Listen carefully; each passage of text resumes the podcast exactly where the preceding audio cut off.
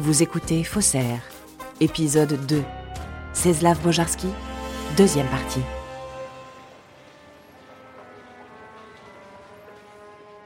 Le circuit fiduciaire est assez simple, c'est-à-dire que la Banque de France crée un billet, le met en circulation. Arnaud Manas, historien de la Banque de France. Et ce sont ensuite les banques, les commerçants, les particuliers qui vont l'utiliser. Puis à un stade de la vie du billet, le billet revient dans les caisses de la Banque de France. On regarde les billets qui sont usés, abîmés, déchirés, on les retire de la circulation pour les remplacer par des billets neufs. Et à cette occasion-là, on vérifie bien sûr l'authenticité de tous les billets. Et c'est là qu'on découvre les faux. Sauf que euh, lorsque ce n'est pas une grande qualité, Philippe Ménard, commissaire général. bah, ils sont découverts par les commerçants eux-mêmes, par les banques euh, normales, euh, dans le circuit euh, fiduciaire classique. Là, ce qui a, je, je dirais, euh, changé la donne à cette époque-là, c'est que c'est la Banque centrale qui a découvert elle-même euh, la contrefaçon. Du point de vue des ingénieurs, des chimistes, des papetiers et des imprimeurs, euh, c'est un travail très bien fait et on imagine plutôt avoir affaire à différents spécialistes. La Banque de France, quand il s'agit de concevoir un billet, il y a au moins 13 corps de métier qui s'y mettent. Jacques Briot, auteur du livre Le mystère Bojarski. Donc, euh, d'une manière ou d'une autre, pour la police, on recherche un gang avec des écouleurs extraordinairement discrets, mais où il y a au moins une dizaine de personnes qui font le papier, qui gravent les plaques, qui impriment, qui, qui font les encres. Il y a une enquête qui est ouverte par euh, nos collègues de l'époque à l'Office central de répression du faux monnayage, euh, qui euh, tourne en rond parce que euh, il y a très peu d'informations euh, qui circulent. En fait, les informations provenaient directement de la Banque de France, qui, dans son tri, récupérait euh, ces faux billets et informait l'Office du fait qu'ils avaient été trouvés là ou là-bas, parce que généralement, euh, la Banque de France arrive à, peu près à isoler les points de collecte.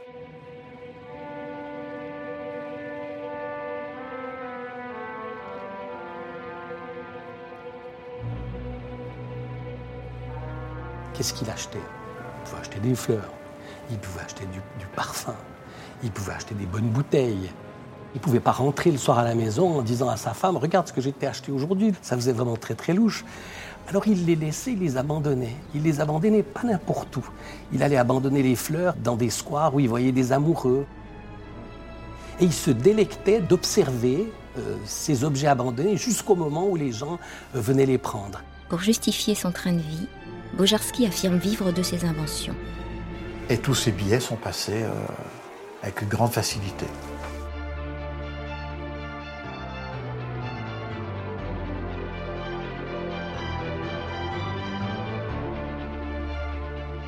Vous avez une grande variété dans la qualité des faux. C'est-à-dire que vous avez le faux qui est quasiment artisanal. On a eu des faux, c'est euh, dessiné à la plume euh, sur euh, du papier calque. Ça ne trompe personne, ou presque. Mais techniquement, ce sont des faux.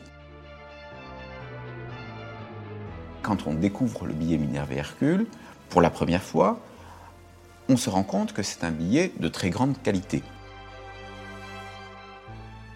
Et c'est surtout ce qui choque à l'époque, c'est qu'il a une- un papier qui est quasi parfait. Et la particularité de la Banque de France, à cette époque-là, on n'était pas à l'euro, c'était d'avoir un papier euh, très fin et très craquant.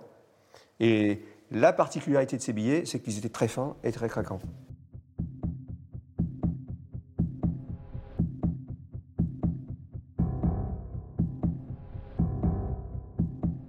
Chaque détail a son importance quand on est un faussaire, je dirais, de la trempe de, de Bojarski. L'encre, par exemple.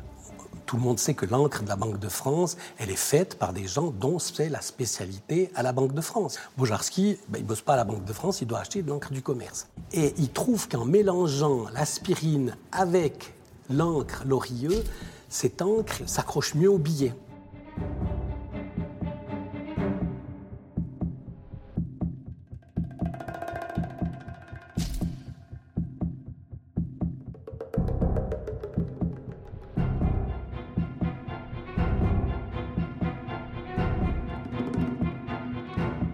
À un certain moment, il apprend que le 1000 francs qu'il est en train de contrefaire, régulièrement et avec talent, va être remplacé par le 1000 francs Richelieu. Alors il se pose la question, il dit qu'est-ce que je fais? J'attends que le 1000 francs Richelieu sorte ou bien est-ce que je vais jouer dans la cour des encore plus grands?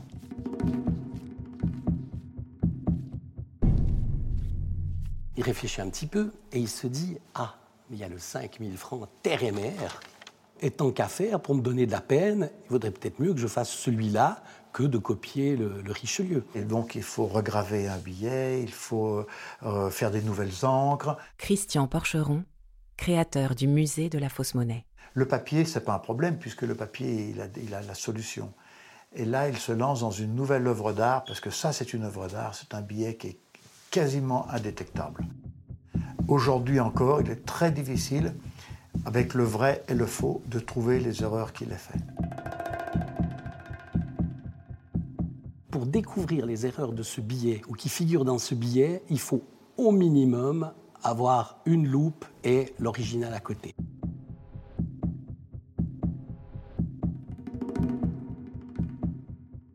Une des erreurs, par exemple, c'est près du chiffre ici 5000, il y a une petite fleur, et l'un des pétales de cette petite fleur, il est fripé dans l'original, mais il n'est pas fripé chez Bojarski. On parle d'un pétale qui, fait, qui est plus petit qu'un millimètre, qui fait un demi-millimètre. En décembre 1958, c'est une contrefaçon du billet de 5000 anciens francs, dit terre et mer, qui apparaît.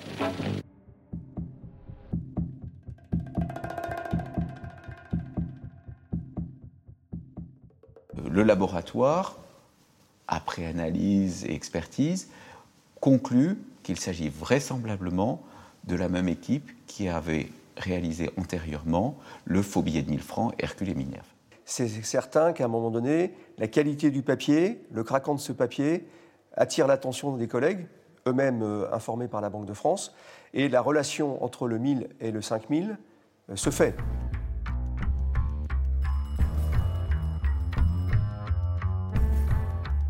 Une des plus grosses missions de l'OCRFM, c'est de faire les rapprochements entre les contrefaçons.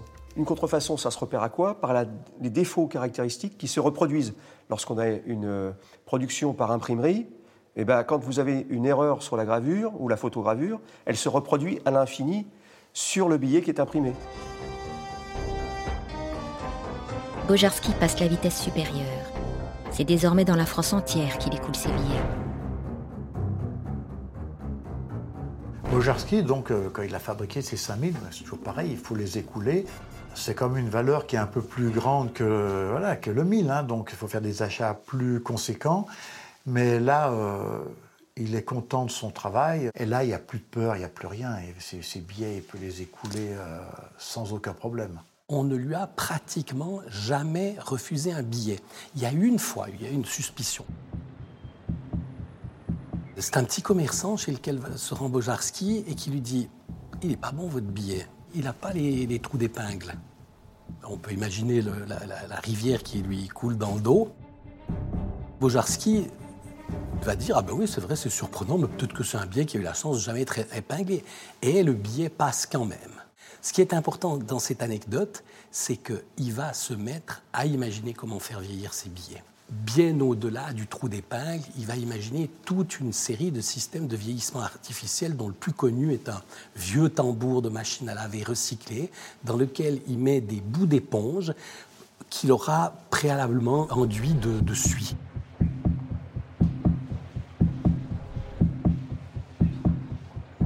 on est dans une période où les autorités de la Banque de France, bien sûr, et la police collaborent, mais l'enquête est quasiment au point mort aucune piste n'a été écartée. La police a même envisagé que des employés indélicats de la Banque de France participent à cette contrefaçon. Les premiers apparaissent en 51, on est en 57. On sait que euh, manifestement, c'est la même production, c'est sans doute les mêmes auteurs, mais on n'avance pas plus parce que les, contrefaçons sont éparses et isolées. Vous voyez, il n'y a pas de point de crispation où on pourrait euh, focaliser les investigations. Là, c'est partout en France. Il s'est euh, lui-même mis en scène en utilisant les chemins de fer pour se déplacer, en se faisant passer euh, pour voyageur de commerce et en évitant de retourner deux fois dans le même commerce dans la même boutique. C'est ce qui lui a permis de tenir plus de 12 ans.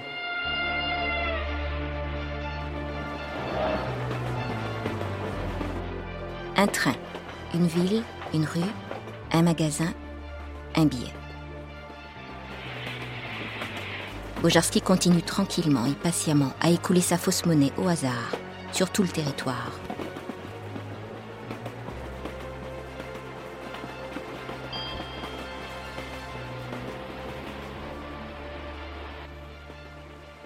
Il a les moyens, Bojarski, maintenant.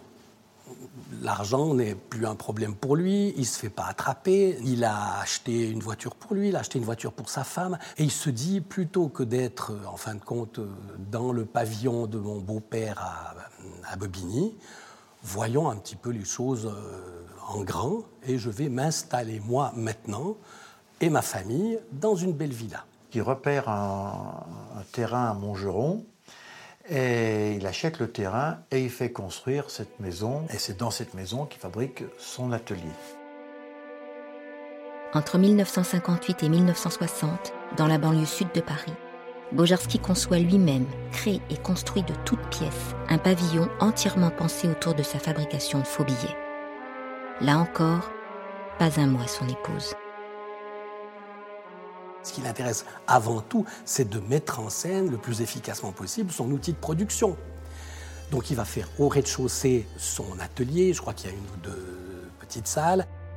Sous la maison, il va aménager une cachette de 4 mètres sur 4, dans laquelle il va mettre tout son équipement de faussaire et de faux monnayeur. 4 mètres sur 4, c'est pas grand.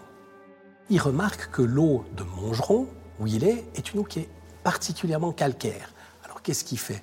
Ben, Sur le toit, il installe un petit récupérateur d'eau de pluie.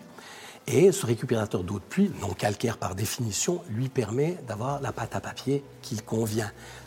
Deuxième usage du petit récupérateur d'eau de pluie sur le toit, ben, faire des faux billets, à la cadence où il fait, on pourrait trouver bizarre que ces gens-là, je dirais entre guillemets, se lavent autant. Donc, euh, ni vu ni connu, je récupère l'eau de pluie du, toit sans que personne ne remarque la quantité d'eau que je consomme. Bojarski avait les plans de la maison initialement avec le, labo. Il a euh, conçu un projet criminel de long terme, je pense. Une chose importante, c'est aussi Bojarski qui décide de la hauteur des murs qui cernent sa propriété. Des murs qui sont jugés assez hauts et imposants par les voisins, ce qui leur fera dire plus tard dans la presse on pensait que c'était un espion.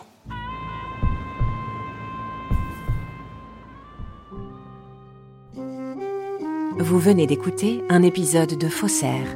Si vous avez aimé ce podcast, vous pouvez vous abonner sur votre plateforme de podcast préférée et suivre Initial Studio sur les réseaux sociaux.